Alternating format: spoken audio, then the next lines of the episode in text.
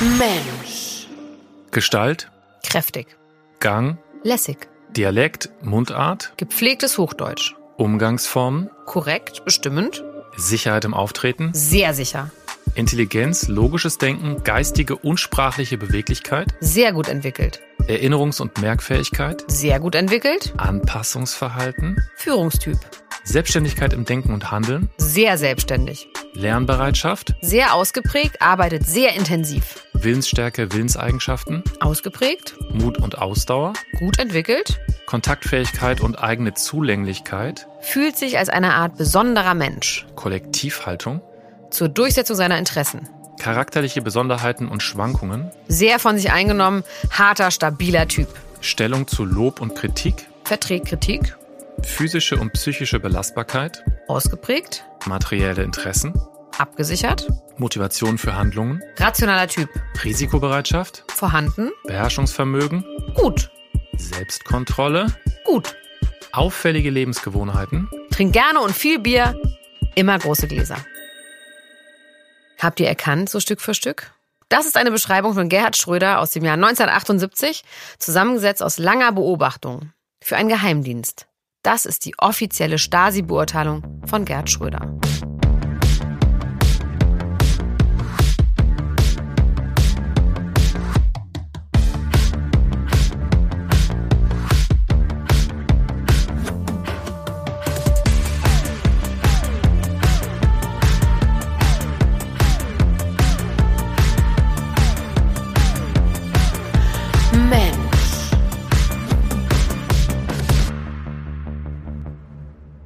Herzlich willkommen zur vierten Folge von Mensch Schröder.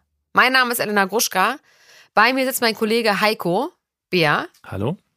Und Heiko, ich weiß nicht, ob du es wusstest, aber ich bin ja auch von einem ganz eigenen Geheimdienst, bin ich ja auch. Von einem ganz eigenen Geheimdienst. Was für eine Abkürzung hat er? EG. Und, ähm, und ich werde auf jeden Fall, also was heißt ich werde? Und ich habe auf jeden Fall das lustigerweise genau die gleiche Beobachtung mit dir gemacht. Du machst auch. EG-Protokolle? Ich mache EG-Protokolle und ich mache das jetzt auch einfach mal mit dir. Das gehe ich jetzt mal so durch. In Schnelldurchlauf. Ah, Ach so, okay. Und, und darf ich das oder soll ich das in irgendeiner Form kommentieren oder einfach nur so hinnehmen? Einfach nur hinnehmen. Du darfst schmunzeln. Doch, wenn du, wenn du was richtig, wenn du wirklich sagst, da habe ich dich falsch beobachtet, dann darfst Das du sagen, ich schon nein. auch. Das Okay, du finde ich darfst. Mach, auch, wie du ja. willst. Mach, wie es dir kommt. Okay. Gestalt, groß. Gang, cool. Bis jetzt stimmt alles.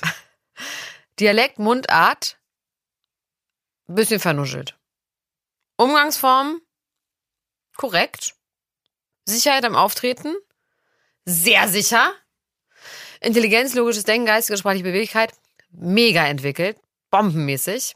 Erinnerungs- und Merkfähigkeit, geht so. Mittelmäßig. Mittelmäßig bis Ja. schlecht. Ja, würde ich auch sagen. Anpassungsverhalten, aussitzen. Ich dachte, du sagst jetzt so, so Lemming, Lemming-Verhalten. Nee, nee, nee. Anpassungsverhalten ist, würde ich sagen, du sitzt Sachen so aus.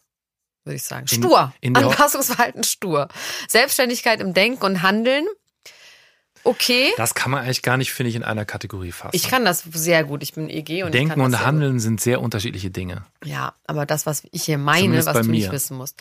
Lernbereitschaft minus acht, gar nicht. So wie es ist, das weiß er und das kann er und der will er gar nicht lernen. Das ist die, die übelste. Willensstärke, stur, auch hier würde ich sagen. Mut und Ausdauer, ganz weit vorne. Ich habe ihn schon rennen sehen, da träumt ihr von. Kontaktfähigkeit und eigene Zulänglichkeit. Er fühlt sich eine Art, als eine Art besonderer Mensch, wie Schröder, würde ich genauso unterschreiben. Mhm. Kollektivhaltung dagegen. Völlig, völlig richtig. Wie ein offenes Buch bin ich für dich. Charakterliche Besonderheiten und Schwankungen. Oh, sehr wankelmütig, aber trotzdem harter, stabiler Typ. Stellung zu Lob und Kritik verträgt gar keine Kritik, gar nicht. Physische und psychische Belastbarkeit. Physisch extrem ausgeprägt, psychisch gar nicht. Materielle Interessen groß. Sehr, sehr groß. Motivation, Verhandlungen. Hinterlistig. Guck mal, wie ich schweige, weil ich das, weil ich das alles nur so hinnehme und denke so, ja, Beherrschungsvermögen stimmt. null. Selbstkontrolle nope. Mhm. Auffällige Lebensgewohnheiten. Trägt gerne Bandshirts. Das war Heiko Bär. Ja, Leib und Leben. Niemand hat mich bis jetzt so sehr durchschaut, der mich eigentlich so wenig kennt, wie, wie du es Oder? tust. Ja. Deswegen bin ich auch der beste EG aller Zeiten.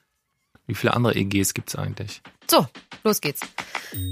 Also, in dieser heutigen vierten Folge von Mensch Schröder nehmen wir die Persönlichkeit des Altkanzlers mal unter die Lupe und das hat echt viel damit zu tun, seinen politischen Kampfgeist. Und wir gucken, wie er sich als Politiker verändert hat.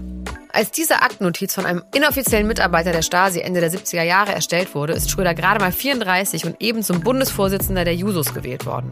Grund genug, von der Stasi beobachtet zu werden. Er ist ein erfolgreicher, starker Mann. Die Jusos, also die junge Riege der SPD im Bezirk Hannover, führt er schon seit 1971. Gerd Schröder macht auch mit bei Jugendprotesten. Brav will er nicht sein. Das zeigt er vor allem 1980 in Gorleben. Ja, da gibt's so Bilder. Schröder mit Bierflasche, lässig, wie immer eigentlich, ne? Also wie ja. man ihn eigentlich so kennt. Aber lass mal ganz kurz über Gorleben reden. Also Gorleben ist eigentlich nur ein Kaff in Niedersachsen. Wirklich Kaff. 600 Leute leben da, zum Beispiel 2021. Berühmt, berüchtigt geworden ist Gorleben ganz lange, über Jahrzehnte hinweg als wirklich umkämpfter Ort. Und das kam so. Schröders Vorgänger als Ministerpräsident in Niedersachsen, Ernst Albrecht, CDU, der hat entschieden, da kommt ein atomares Endlager hin, und eine Wiederaufbereitungsanlage. Also Atommüll soll einmal durch Deutschland rollen und dann da gelagert werden. Die Idee, die ist schon von 77. Es wird von Anfang an wirklich dagegen protestiert. 1979, am 31. März, sind echt 100.000 Leute versammelt in Berlin. Bauern sind auf Treckern durch Deutschland gerollt, so symbolisch. Und im Mai 80 wird auf dem Gelände ein Hüttendorf errichtet. Republikfreies Wendland nennen die sich. Das ist so eine Art soziales Experiment. Gestern haben mehrere tausend Kernkraftgegner bei Gurleben ein Gelände für Tiefbohrungen besetzt, die Fahne einer sogenannten Freien Republik Wendland gehisst und damit begonnen, ein Wehrdorf zu bauen. Ja, so schön neutral wird das dann in der Tagesschau erzählt. Und genau da taucht dann eben Schröder auf und es entsteht dieses Bild mit der Bierflasche. Er hat sich solidarisiert mit den Protestierenden, ziemlich eindeutig und für sein Image tut das natürlich viel. Das Dorf, das hält übrigens nur einen Monat, dann wird das von Tausenden von Polizisten und Grenzschützern geräumt. Hubschrauber in der Luft, das war wirklich ein Schock damals. Also die Bilder sind krass, kann man sich alles heute noch angucken. Gorleben bleibt über Jahrzehnte ein umkämpftes Thema. Erst 2021 wird das Thema offiziell beendet. Rückbau heißt es dann.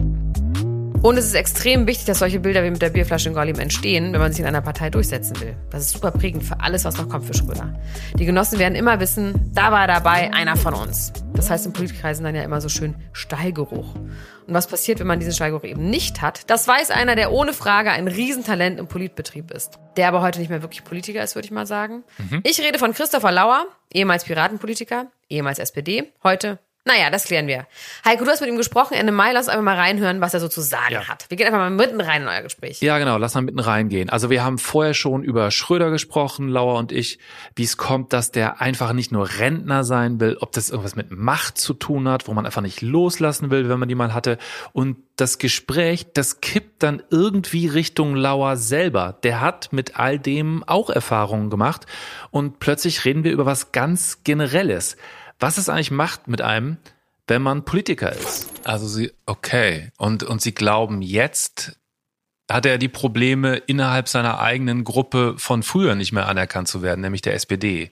Dafür strampelt er jetzt um in der anderen Gruppe, wo er früher nicht anerkannt wurde, aber anerkannt zu werden. Ist das Ihre Interpretation? Ich glaube einfach, dass sich Gerhard Schröder komplett verrannt hat. Sie müssen sehen, ich kann, also menschlich kann ich nachvollziehen, warum man der Meinung ist, sowas tun zu müssen. Ja, Politik ist auch unglaublich traumatisierend. Das hat unglaublich viel auch mit Kränkung zu tun. PolitikerInnen untereinander gönnen sich nicht das Schwarze unter den Fingernägeln. Das heißt ja nicht umsonst Freund, Feind, Parteifreund.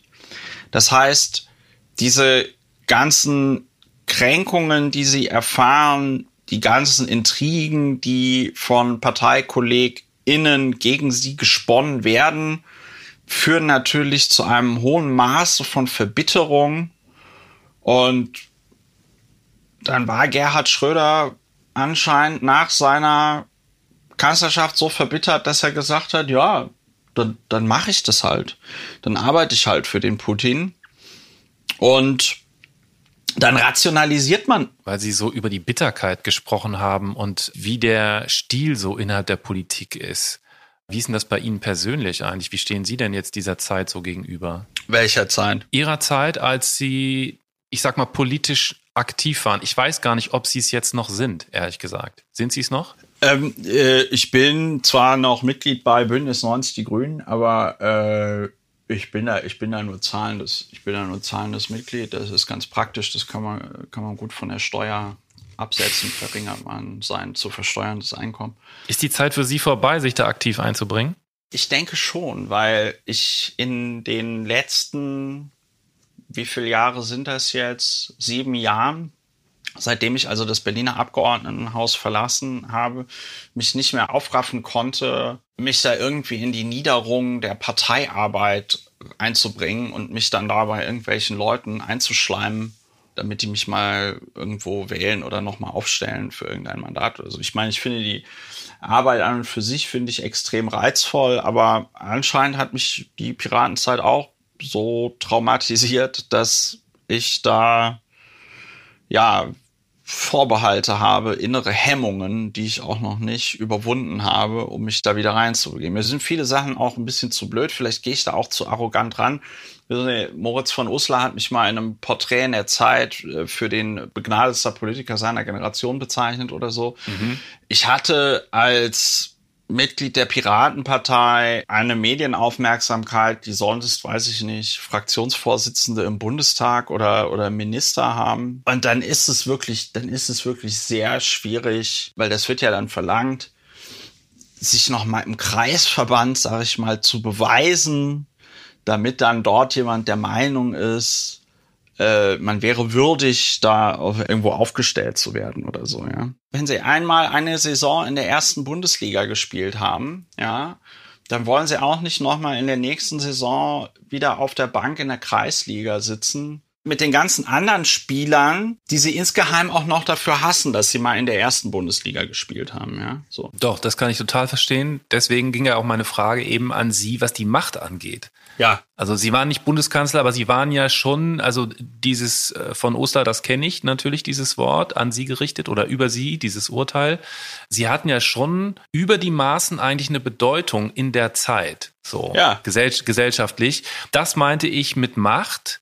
Das klingt jetzt ja so, die sie halt auch, also wenn möchten sie gerne auf dem Level anknüpfen, aber nicht mehrere Stufen drunter. Nee, also es wird ja dann, wie gesagt, von der Partei irgendwie erwartet, dass man erstmal so bei der SPD heißt das die Mühen der Ebene, mhm. ja, so, dass man sich so hoch dient. Ne? Und da ist dann bei mir einmal die Schere im Kopf, aber ich habe das ja sowohl bei der SPD als auch bei den Grünen irgendwie gemerkt, äh, Leuten, die dann da aus anderen Parteien kommen, insbesondere wenn sie vorher mal prominente Mitglieder dort waren, die werden halt äußerst kritisch beäugt. Und das funktioniert im Grunde genommen nur dann, wenn du in der anderen Partei auf der, sag ich mal, Führungsebene jemanden hast, der sagt, okay, äh, ich nehme dich jetzt unter meine Fittiche, ich protegiere dich jetzt und ich unterstütze dich jetzt, damit du hier in der Partei trotz aller Widerstände Karriere machen kannst. So. Und äh, das ist halt bei mir nicht der Fall gewesen. Ich muss mal kurz leider gerade an die an die Tür. Kein Problem. Ja, ich ja, bin ja, gleich wieder da. Naja, da war er kurz weg, aber er kommt auf jeden Fall nochmal wieder in der nächsten Folge. Er hat noch einiges zu sagen. Zurück aber zu Schröder. Das muss man ihm erlassen. Ne? Er hat sich echt einen Namen gemacht. Einfach durch dranbleiben. Natürlich war er auch ein Ausnahmetalent in der SPD. Ist ja klar. Sein Biograf, Gregor Schölgen heißt er, der sagt, dass Schröder sehr geschickt als Juso-Vorsitzender war. Der wusste, wie er von so Auftritten wie in Gorlem profitiert. Denn von dem, was er sagt, erscheint er wie ein Linksradikaler. Schröder findet linke Positionen modern und zukunftsgewandt und super dafür geeignet, die jüngere Generation anzusprechen und mitzunehmen. Er will was verändern und das geht natürlich auf lange Sicht besser mit den jungen Freshen als mit den alten. Vielleicht steckt aber auch damals schon hinter den linken Sprüchen manchmal auch eine andere Agenda. Man kann sich heute ziemlich schwer vorstellen, dass diese jüngere Schröder-Version dem damaligen SPD-Bundesarbeitsminister Ehlert ein Buckeln vor den Unternehmern vorwirft. Ausgerechnet Gerhard Schröder, der später zum Genosse der Bosse wird, findet das so unfassbar, dass er von einem notwendigen Klassenkampf spricht. Dabei sind Ehlerts Eingriffe, ehrlich gesagt, in den Sozialstaat sehr soft verglichen mit dem, was Schröder mal als Bundeskanzler durchsetzen wird. Ich sag nur Agenda 2010, wir berichteten darüber. Heiko, sag mal, Klassenkampf, ist das ein real thing? Ist das so ein Begriff? Na klar, also das basiert auf so einer Idee von Karl Marx, also dass die ausgebeutete Klasse gegen die ausbeutende Klasse irgendwann antritt und das ist dann der Klassenkampf, sprich das Volk gegen die Bosse und Marx hat gesagt, im Kapitalismus ist die Ausbeutung so krass, dass die Revolution auf jeden Fall kommen wird. Das mal so in extrem knapper äh, Form. Und man denkt jetzt so, ja, ist bisschen all, das ist so ein richtiges 70er-Jahre-Zeug, hat sich irgendwie erledigt. Nee, zum Beispiel Natascha Strobel, die hat Ende 22 ein Buch rausgebracht, das heißt Klassenkampf von oben. Und da wird erklärt, wie eben die Herrschenden in die Gesellschaft eingreifen. Nur eben nicht durch Streiks, also durch Lärm, sondern ganz leise und erstmal unbemerkt. Also indem zum Beispiel Gesetze unauffällig verändert werden. Strobel, wer die jetzt nicht kennt, die ist auf Twitter ziemlich bekannt geworden, weil die so Politikerreden untersucht hat und wie die uns manipulieren oder zumindest manipulieren sollen. Das ist wirklich interessant. Also wer das nicht kennt, ähm, sollte sie mal auschecken. Was ich letzten Endes sagen will, Kommunismus, Karl Marx, diese ganzen Ideen sind auch jetzt 23 noch oder eigentlich wieder total aktuell. Schröder ist übrigens schon vor seiner Wahl zum Bundesvorsitzenden der Jusos 1978 nach Moskau gereist, wo deutsche Jungsozialisten beim Kongress der sowjetischen Staatsjugend eingeladen sind. Bei dieser Veranstaltung präsentiert sich die gesamte Führungsriege der KPDSU, das ist die große, eigentlich einzige Partei dort, und neben den Deutschen nehmen auch spanische, französische und skandinavische Sozialisten teil. Besonders freundlich und bevorzugt behandelt wird die deutsche Delegation in Moskau nicht, aber für das Image, das Schröder braucht. Und noch 1979 ruft er in guter linker Tradition zum Kampf gegen das Kapital auf. Heiko, wie war denn das Verhältnis zu Russland damals zu der Zeit? Also von Deutschland aus jetzt, von der Regierung, von der SPD und Deutschland so allgemein. Sag doch mal. Ja, also so ein bisschen so zur Einordnung. Wir reden jetzt ja echt von 78 und da sind wir noch einige Jahre von Gorbatschow und Reformen entfernt. Also da wird noch mit brutaler Hand von Brezhnev regiert, das ist der Vorgänger. Also der wird erst in der Tschechoslowakei der sogenannte Prager Frühling mit Panzern beendet. Dann wird durch Druck in Polen das Kriegsrecht verhängt. Alles, wie gesagt, um Reformen zu verhindern. Und nur ein Jahr nach dem Schröder-Besuch, da marschieren die sowjetischen Truppen dann auch in Afghanistan ein. Naja, also in dieses Land reist Schröder ein. Die Begeisterung ist nicht gerade riesig in Deutschland. Also nur so als Seitenbemerkung, Putin, der ist zu der Zeit übrigens als KGB-Offizier in der DDR stationiert in Dresden. Und der hat auch definitiv Kontakt hinein in die Stasi. Bahnt sich da schon eine Russlandliebe von Schröder an? Naja. Sag mal, Heiko, warst du eigentlich jemals politisch? Ja, also politisch schon, aber ich war jetzt nie so politisch engagiert im richtigen Sinne, ehrlich gesagt. Du? Aber nee, nee, nee, Moment mal. Das, nee, nee, du kannst den Ball nicht sofort zurückspielen. Was heißt das, du warst politisch? Was heißt denn das? ja, ich, ich glaube, ich, also ich halte mich jetzt schon für einen politischen Menschen, aber. Ähm, aber was bedeutet das? Ja, dass, ich halt, dass ich halt eine Haltung habe zu politischen Dingen. Aber das heißt eben nicht, dass ich mich in äh, diese Untiefen der ähm, dieser, dieses Klein-Kleins so begebe, wovon der Lauer so erzählt. Das habe ich einfach Du? Ich finde es lustig, weil dieses, ob man ein politischer Mensch ist oder nicht, hatte ich noch eine Diskussion mit jemandem drüber, der halt sehr viele Sachen bei Instagram repostet. Ja. Und der von sich behauptet, dass er sehr politisch ist. Und ich habe dann gesagt, nur weil man Sachen irgendwie findet, also quasi eine Meinung dazu hat, ist man ja noch nicht politisch. Aber das im Gegensatz zu Leuten, die gar keine Meinung haben und das null politisches Bewusstsein ist, ist man dann interessiert, finde ich. Ja, und äh, ich kann nachvollziehen, was du sagst. Dann muss man ganz knallhart sagen, dann war ich wirklich in meinem ganzen Leben nie politisch. Warst du auf einer Demo? Ja, ich war auf Demos. Hast das, du Mercedes-Sterne abgerissen? Nein, das habe ich aber, aber schon als echt junger Typ dachte ich so, was, wo ist denn jetzt hier der politische Move? Gegen Kapitalismus gegen, oder was? Gegen das Establishment, gegen die da hast, oben. Hast du die dann danach so um, um, um, um Kette getragen? Das habe ich natürlich nicht gemacht. Also natürlich habe ich sowas nicht gemacht. Aber ich war schon viel auf Demos damals. Ich finde, die Definition ist schon, wenn du auf Demos gehst, bist du beteiligt am politischen Prozess. Ja, oder? deswegen war ich super politisch. Du warst super politisch, aber du warst nie organisiert in einer Partei. Nein. Warum nicht? Weil ich also Partei einfach super unglamourös finde. Ich finde einfach, Politik ist mir wirklich zu unglamourös. Selbst im Schröder-Style, im Brioni-Anzug, wäre mir das zu unglamourös. Also ich finde dieses in so Räumen rumsitzen und dann auf regionaler Ebene über irgendeinen Bahnübergang zu reden, das macht mir nur überhaupt gar keinen Spaß. Wenn will ich ja sofort Chef sein und so läuft es bei der Politik ja nicht. Du musst ja als Politiker wirklich immer ganz unten anfangen, oder? Bist, da gibt's ja keine Abkürzung. Du bist genau wie der Lauer. Ich bin sicher, ja. der möchte auch gerne und ehrlich gesagt, ich verstehe das ich auch. Weiß, absolut. Äh, zu sagen, ich möchte, wenn, dann sofort Chef. Weißt du, dein großes Vorbild, Patricia Riekel, die sich ja ihr Leben lang mit den gleichen Dingen beschäftigt hat wie du, den glamourösen Dingen, die ist jetzt ja mittlerweile Parteimitglied bei der FDP und hat mir erzählt, ja, Jetzt beschäftige ich mich so mit ganz konkreten Dingen, die was mit den Menschen zu tun hat. Da bin ich ganz nah am Leben dran. Das ist eine Wendung, die dein Leben in ein paar Jahrzehnten vielleicht auch noch nehmen vielleicht könnte. Auch in ein paar Jahren schon. Aber ich bezweifle, dass sie in die FDP. Ich finde die muss ja- FDP schon richtig, richtig grauenhaft. Das muss ja nicht die Stelle FDP sein. Das ist jetzt ja nur so ein Platzhalter. Wenn du halt sehr viel Geld hast und, um, und irgendwie deine Steuern nicht zahlen möchtest, dann gehst du halt in die FDP, denke ich mir. Vielleicht ist das ja bei dir auch Nee, am Horizont. möchte ich wirklich, wirklich gar nicht gehen. Aber ich finde es trotzdem interessant, ähm, dass man dann natürlich, wenn man dann ein gewisses Geld und ein gewisses Standing hat, dann, aber ich glaube, dann kann man trotzdem nicht gleich Chef sein. Ich glaube trotzdem, dass Patricia Riegel, wenn sie jetzt wirklich, sagen wir mal, ähm, Ministerpräsidentin werden wollen würde oder sowas, dass sie trotzdem unten anfangen müsste, auf Sylt oder wo auch immer, in der regionalen ehrlich, das ist doch Versammlung. auch gut, oder? Weil guck mal, wie das in den USA ist. Da kannst du ja wirklich als Quereinsteiger, kommst du ganz spät, late to the party und bist dann irgendwie plötzlich Präsident. Ist doch scheiße. Ich habe auf jeden Fall schon mal Unterschriften gesammelt gegen Wahlmord als Kind. Echt jetzt? Ja, echt. In der, in der Fußgängerzone oder? Ja. In Flensburg. Hast du da die Leute richtig angesprochen? Ja. Als Kind? Ja. Das finde ich eigentlich ganz cool. Ist es aus dir selber rausgekommen? Ja, es hat nicht so viel gebracht. Das ist ähnlich wie Michael Jackson mit dem Earth Song. Das ist jetzt nicht, ich habe jetzt nicht alle Wale gerettet, aber ein paar habe ich schon gerettet. Ich finde es gut, dass ich und Michael Jackson War in Island, ne? Ich bin ja halbe Isländerin. Mhm. Und in Island gibt's am Hafen gibt's ein Restaurant oder so eine Imbissbude, da gibt's Walfleisch ganz normal. Da kannst du so Walschaschlikspieße dir reinpfeifen. Und nebenan ist so eine Walbeobachtungsstation, wo man mit einem Boot dann Wale beobachtet. Und die Touristen sind immer vollkommen aus dem Häuschen, wenn sie sehen, dass man da Wal essen kann. Und es sind ja nicht alle Wale unter Naturschutz. Also es dürfen ja auch Wale durchaus gefangen werden von bestimmten Nationen vor allem. Also die Isländer dürfen, die Japaner dürfen ja auch. Da ist, glaube ich, eine Quote, keine Ahnung. Ja. Aber auf jeden Fall ist das schon sehr lustig, wie die Leute vollkommen flabbergastet sind, dass man das essen darf und dann noch mit dem Schiff rausfährt und die dann retten soll oder was. Ja, das ist ja auch, das sind ja so komische Widersprüche, die muss man ja auch erst aushalten. Naja. Also erstmal zurück zu den linken Parolen. Wir haben ja gelernt, dass Schröder diese Parolen nutzt, um politisch weiterzukommen, aber auch um zu provozieren.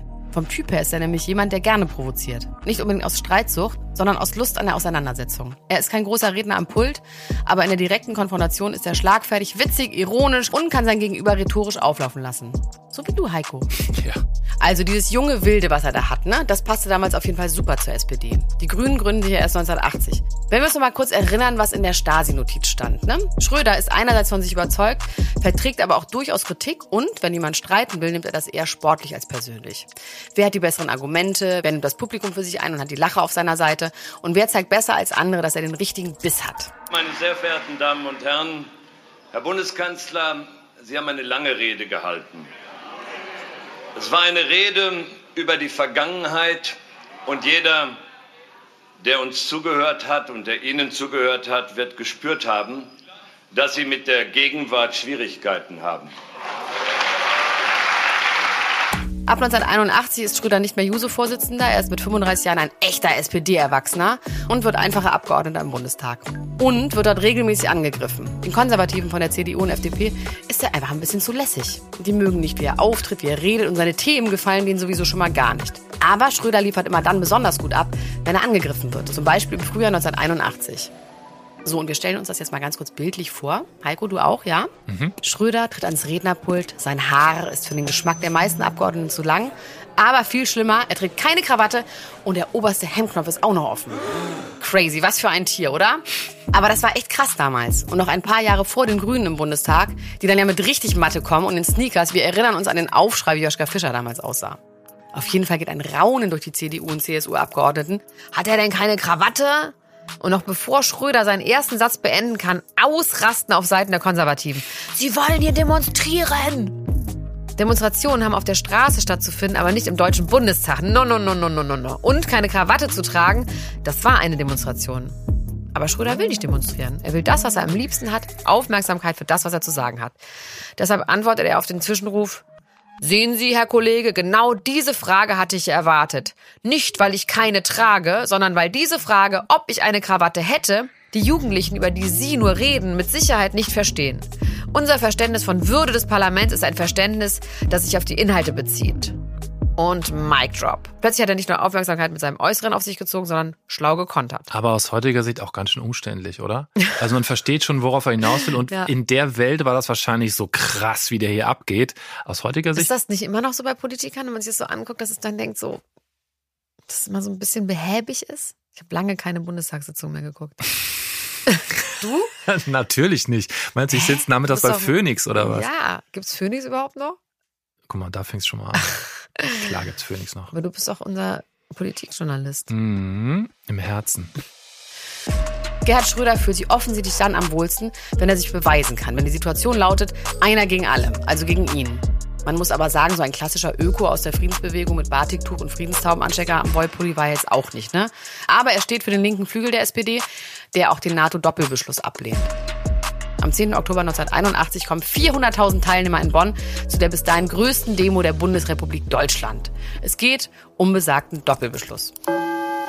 Hier ist das deutsche Fernsehen mit der Tagesschau.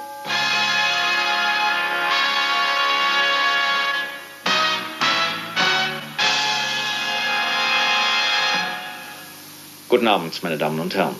Friedlich ist die größte Kundgebung in der Geschichte der Bundesrepublik am Abend in Bonn zu Ende gegangen. 250 bis 300.000 Menschen hatten sich in der Bundeshauptstadt versammelt, um für Frieden und Abrüstung zu demonstrieren. Ja, so wird das in den Tagesthemen damals erzählt. Ich mache das auch echt kurz. Wir sind ja kein Politik-Podcast. Aber worum es eigentlich geht damals, ist Angst vor dem Atomkrieg. Also die NATO sagt einerseits, ich verkürze richtig krass. Sie will mit den UdSSR Verhandlungen führen über den Abbau von Raketen, die auf Westeuropa gerichtet sind und sagen aber gleichzeitig, wenn diese Gespräche scheitern sollten, dann wird die USA Mittelstreckenraketen stationieren in Europa, die natürlich in die andere Richtung gerichtet sind. Das ist natürlich schon eine relativ klare Drohung, wenn man irgendwie sagt, wir wollen verhandeln, aber wenn nicht, dann passiert das und das. Schröders Chef Helmut Schmidt war übrigens klar dafür und ja, Schröder eben dagegen. Danke, Heiko. Und dann kommt der Herbst 1982, Bundestagswahl. Es ist sehr umkämpft. Helmut Schmidt will wirklich gar nicht gehen. Ich habe nur die Absicht, drei Sätze zu reden und ich bitte, mich ausreden zu lassen. Noch habe ich das Recht, hier zu reden. So klingt er im Bundestag damals. Das erinnert mich an Schröder und die Elefantenrunde. Dieses verletzte Ego? Das ist einfach diese Empörung. Diese, diese Empörung über das Ver Verlieren. Diese Rechtschaffenheit auch ja. dabei. Aber auch hier ist es unvermeidlich. Helmut Kohl, neue Ära, neuer Politikstil. Herr Dr. Kohl, nehmen Sie die Wahl an. Herr Präsident, ich nehme die Wahl an. Ich spreche Ihnen, Herr Bundeskanzler, die Glückwünsche des Hauses aus, wünsche Ihnen Kraft und Gottes Segen. Damit verbinde ich, damit verbinde ich den Dank für den bisherigen Bundeskanzler und die Mitglieder seiner Regierung. Die SPD hat auf jeden Fall ordentlich Federn gelassen. Insgesamt 26 Abgeordnete weniger in der Fraktion. Den Kanzler stellt nun die CDU und der heißt, wie gesagt, Helmut Kohl. Ab jetzt ändert Schröder plötzlich seinen Kurs, denn dieser Regierungswechsel, der die SPD in die Opposition schickt, ändert seinen Fokus. Im Bundestag nimmt er sich als Abgeordneter stark zurück. Er ist noch in dem einen oder anderen Ausschuss aktiv, aber nicht mehr der Frechdachs mit den zu langen Haaren und der fehlenden Krawatte. Und aus den Juso-Kleidern ist er altersmäßig dann auch eh herausgewachsen. Wahrscheinlich schlägt er hier auch schon allmählich den Weg zum Brioni-Anzug ein. Ja. 1983 zieht er sich dann noch stärker aus der Bonner Bundespolitik zurück und konzentriert sich ganz auf eine einzige Sache. Er will Ministerpräsident von Niedersachsen werden. Heiko, würdest du auch sagen, Opposition ist nicht so sein Ding, oder? Für Schröder? Ja. Doch, natürlich. Dann lebt er ja eigentlich auf, ne? Also so im Dagegensein und rhetorisch schnell und so weiter. Das ist eigentlich schon so sein Ding. Aber natürlich nur als Mittel zum Zweck, um dann nicht mehr Opposition zu sein. Er hat jetzt auf jeden Fall drei Jahre Zeit, dann ist niedersächsische Landtagswahl. Er wird diese Wahl verlieren. Sad. Schröder verliert nicht nur, er erlebt seine bis dahin schwerste politische Niederlage.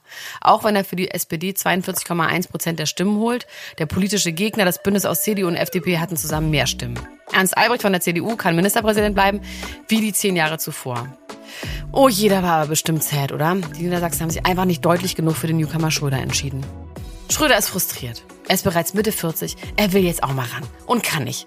Seine Versprechen im Wahlkampf waren, eine stärkere Frauenförderung, Unterstützung der beruflichen Bildung, Investitionen im Umweltbereich und zukunftsträchtige Technologien fördern. Also aus meiner Sicht finde ich, klingt das alles vernünftig, aber irgendwie sind das auch nicht mehr so starke Parolen wie vorher. Sein Biograf schreibt, von dem revolutionsaffinen, Terroristen und Radikale verteidigenden, mit den grün abwendenden Linken, den der politische Gegner an die Wand gemalt hat, ist offenbar nichts übrig geblieben. Tja, das ist vernichtend.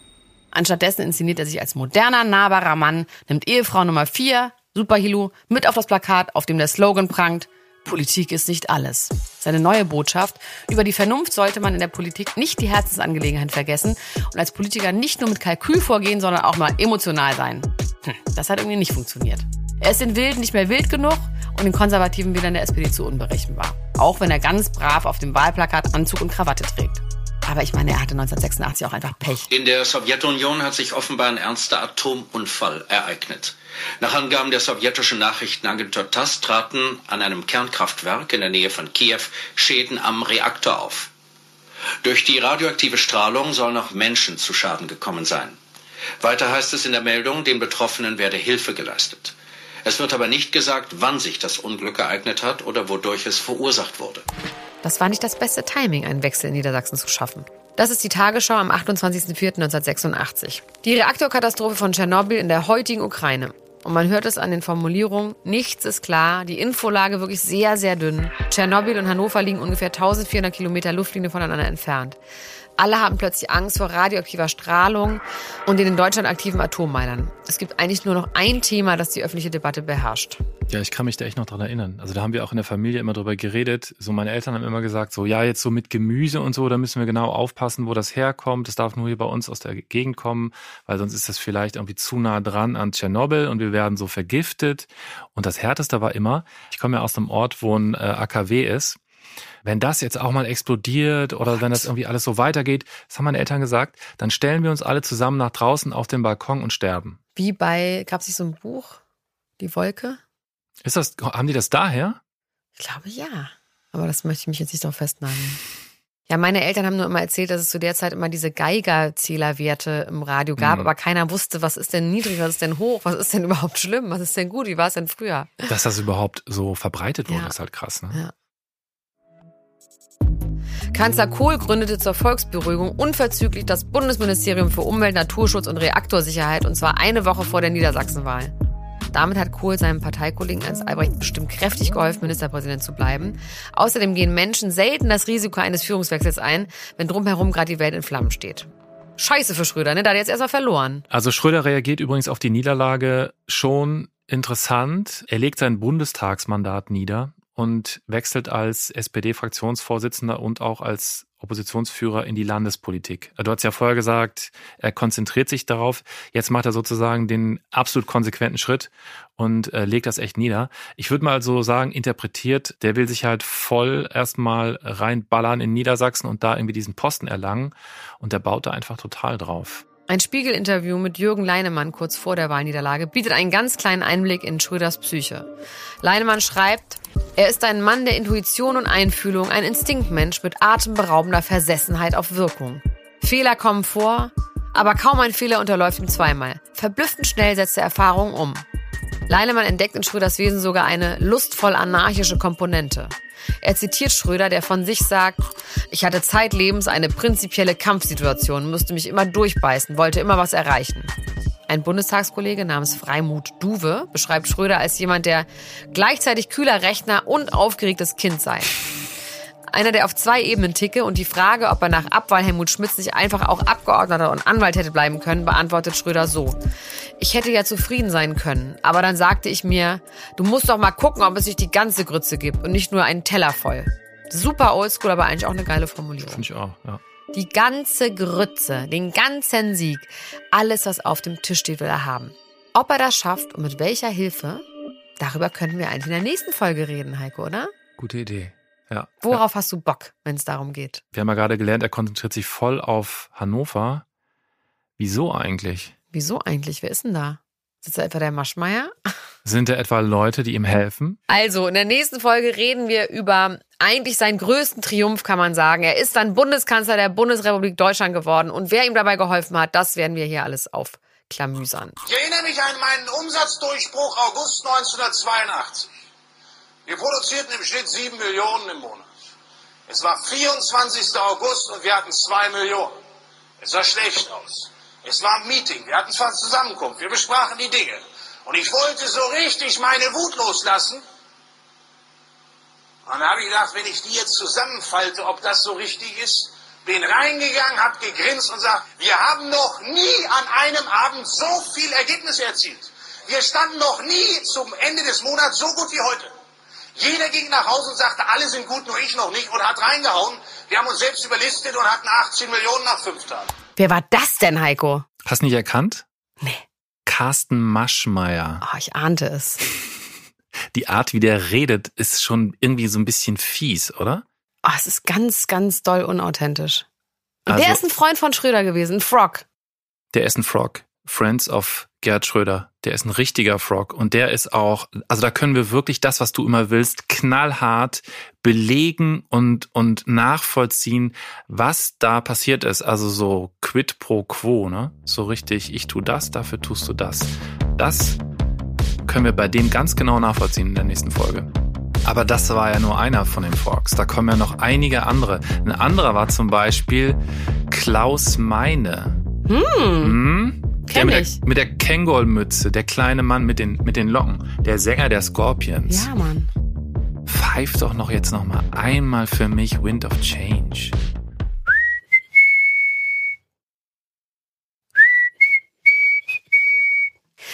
Bam, bam, bada, bam, ding. Wie heißt das nochmal, wenn das so flattert? Heißt das Tremolo? Das heißt ein Tremolo. Und wer noch? Wer war noch dabei? Ich glaube ja einer von den Hells Angels auch noch. Das Stimmt. weiß aber ich nur. Ja, erzähl. Das decke ich dann auf in der nächsten Folge. Okay, ich bin gespannt. Der Glatzkopf bestimmt. Das sage ich dir noch nicht. Erst nächste Folge. In der nächsten Folge. In der nächsten Folge. Nur hier. Bei Mensch Schröder. So, und wir haben jetzt endlich Feierabend. Oder? Haben wir jetzt Feierabend? Nee. Oh, wir müssen noch Tic-Tac-Tour hören. Wir müssen jetzt noch Tic-Tac hören. Die habt ihr jetzt schon längst gehört. Falls ihr übrigens Tic-Tac noch nicht gehört habt, das könnt ihr machen auf diesem Kanal. Oder auch die Wendler-Folgen. Oder empfehlt es einfach weiter. Auf jeden Fall solltet ihr diesen Podcast abonnieren, damit ihr immer eine Erinnerung bekommt, wenn es eine neue Folge gibt. Und weil uns das freut. Mensch. Wir mögen Lob. Auch in der Schule. Sternchen liebe ich. Gute Bewertungen. Da freuen wir uns. Du saßt immer ganz vorne, aufrecht, so wie gerade eben auch, und hast so geschnipst, oder? Auf jeden Fall. Und habe immer gesagt so, oh scheiße, ich habe wieder eine 5 geschrieben. Und dann hatte ich aber eine 1. Nein, so war das natürlich nicht, Und wenn Heiko. andere geantwortet haben, dann hast du dann so reingerufen, das wollte ich auch gerade sagen. Das ja, und den Rest nicht. Also bis nächste Woche, ne? Tschüss, ciao, ciao, ciao, ciao, ciao. Die Idee war, dass du immer angeekelt bist. Du kannst nicht plötzlich super Laune haben. Dann ist, funktioniert das nicht mehr. Ich glaube, wenn ich für mich sage, ich habe gerade super Laune, dann wirkt das immer noch so, als, als, als ob ich angeekelt bin für alle anderen. Mensch. Mensch ist ein Podcast von Elena Gruschka und Heiko Bär, produziert von 7 One Audio und den Wake Word Studios.